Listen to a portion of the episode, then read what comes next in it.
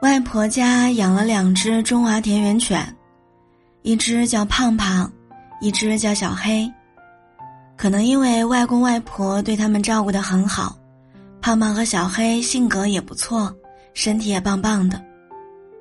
过年去他家的时候，外婆带着我和狗一起去田里，两只汪在外面撒了欢的跑，看起来特别开心。那个瞬间，我感觉自己还不如他们过得幸福。胖胖没有罐头，没有零食，平时吃的都是家里面饭菜的边角余料，但是每一次他都会把盆子填得很干净，然后坐在院子里面晒太阳。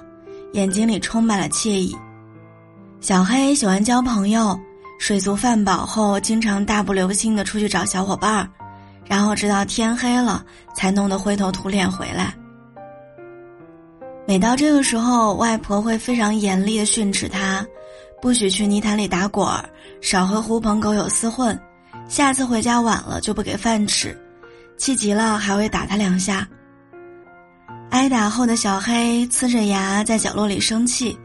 但是当外婆端出他最喜欢的食物的时候，他还是会立刻靠上前去跟我外婆撒娇。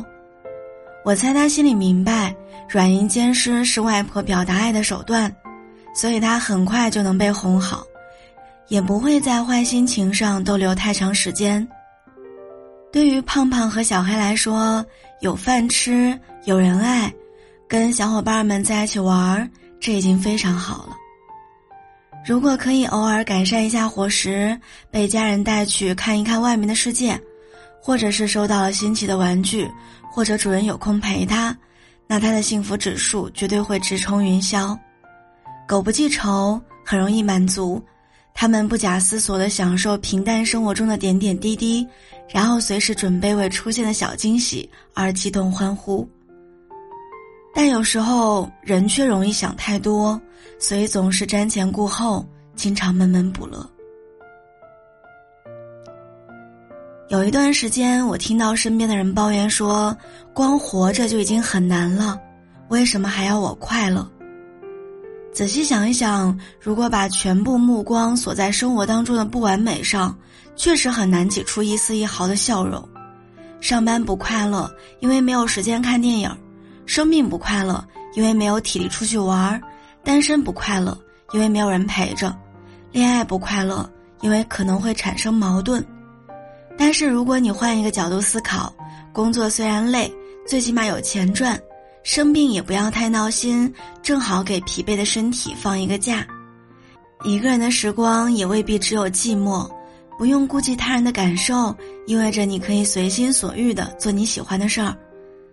恋爱当中遇到小吵小闹，比起冷战内耗，不如去公园赏花，去山顶看云，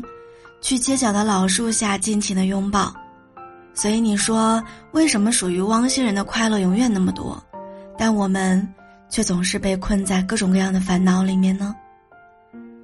这或许是因为很少有人像小狗一样，在任何情况下都可以没心没肺的过日子。人生无常却不无趣，如果你只揪住无常不放手，自然会被糟心的心情蒙住爱笑的眼睛。想到大学刚毕业那几年，每一回在朋友圈看到曾经站在同一起跑线上的朋友有了新的发展，我就会很着急上火。他升职了，他有车了，他买房了，他结婚了。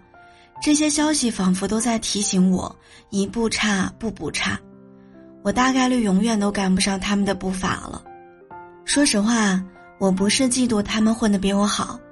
我只是埋怨自己为什么不能再加把劲儿，为什么不能做得更好一点儿。我固执的认为，不榨干时间就是在虚度光阴，不紧绷精神就可能犯下大错，那种感觉很压抑。不是我不想快乐。而是我真的不敢快乐，所以压力未必都是生活琐事赋予的，有许多其实是我们强加给自身的。上进虽然是一种积极的心态，但过度施压很可能会产生消极的结果。我妈经常劝我说：“别苛求自己，遇事儿心大一点儿。”而妈妈鼓励的没心没肺，不是摆烂躺平，恰恰是为了不辜负我们热爱生活的勇气。微笑着迎接人生的每一天，让心灵轻装上阵，你才能够拥有足够的精力继续出发。如果累了，就找时间放松一下；